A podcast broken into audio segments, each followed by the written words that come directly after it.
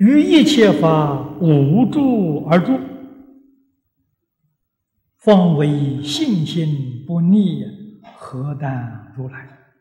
方能生福灭罪，当得菩提。这一段话非常重要。我们前面读了，也说了，未必真的听清楚了。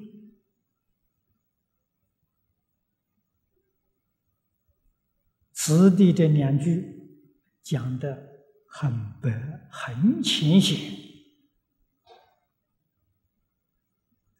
受持这个意思。前面都说过，受持是要照做啊，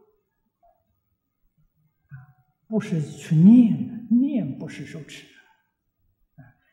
佛教给我们怎么做，我们就怎么做法；佛不叫我们做的，我们就不做，这叫受持。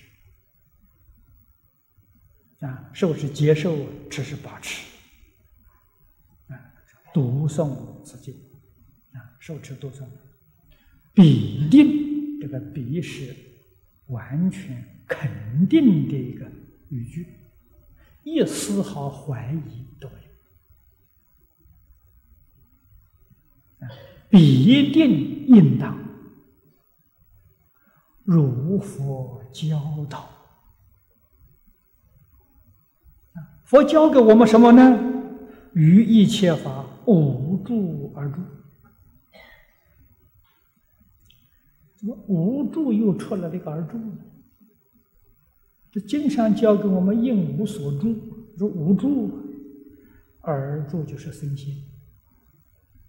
虽然教给我们应无所住，底下有而生其心，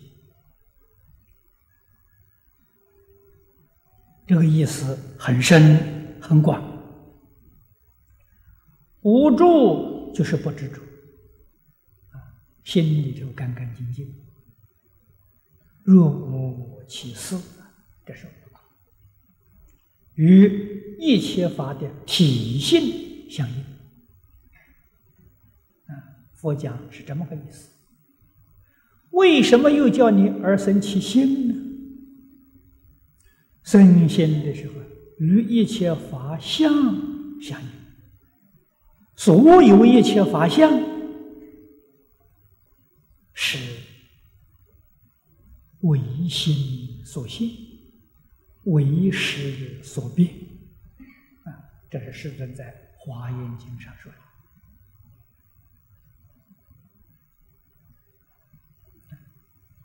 体一定现象，啊，它不能不现象，所以相。诸位要晓得，相是不会灭的，不会断灭的，但是相会变，啊，它不会灭，它会变。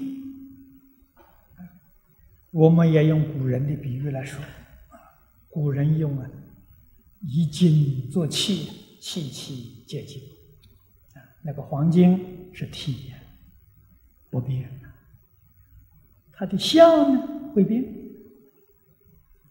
我们喜欢佛，把这个黄金塑一尊佛像。过几天呢，我们不喜欢佛，喜欢观音菩萨，啊，把这个黄金融化掉，又做一个菩萨的像。像会变，啊，那金不变，还还是那么多金。我什么像都不要了，不要它有没有像呢？还是有像，一坨有一坨的像，一块有一块的像，它总会有像。像是不会灭的，会变，随着我们的心变，因此身心重要。啊，你生佛心，念佛心，那就现佛相；念菩萨心，就念生菩萨相，就这么个道理。啊，所以佛教给我们一定要无助身心，啊，无助与体相应。身心与相作用相应无助是不着有啊，身心不着空啊，空有两边不住。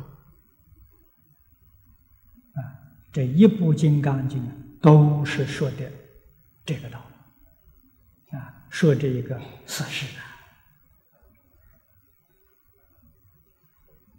所以要懂得一切法无住而住，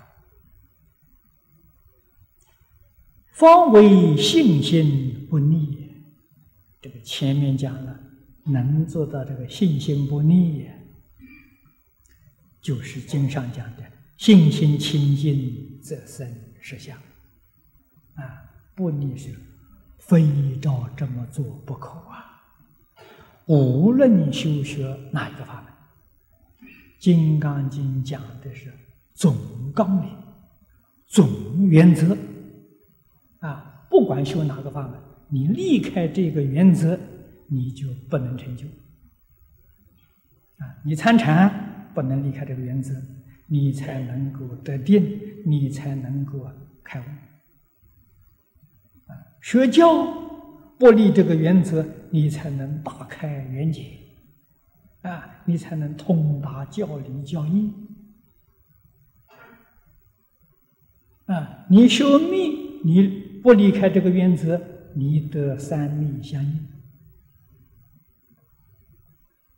啊，你持戒不离这个原则，你从戒里头一定得定开慧。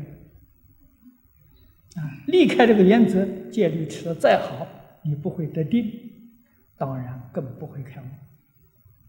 所以这个原则就非常非常重要啊！不逆是非照这个做不可。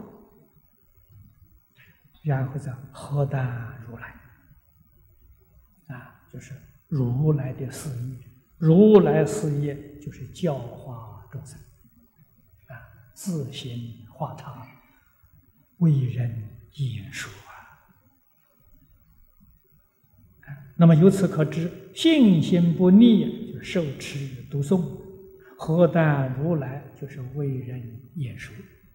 前面这个句子我们念的很多，归结到这个地方啊，方能灭罪胜福啊，真的灭罪，真正胜福。